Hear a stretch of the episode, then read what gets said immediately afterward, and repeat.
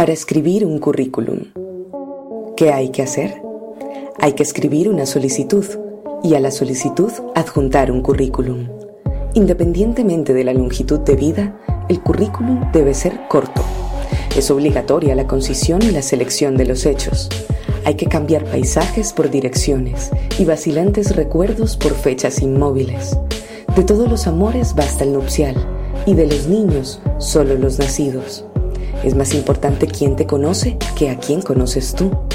Los viajes solo si fueron al extranjero. Pertenencia a qué, pero sin el por qué. Y con decoraciones, pero sin la causa. Escribe como si nunca hubieras hablado contigo mismo y te evitarás de lejos. Pasa por alto perros, gatos y pájaros, trastos y recuerdos, amigos y sueños.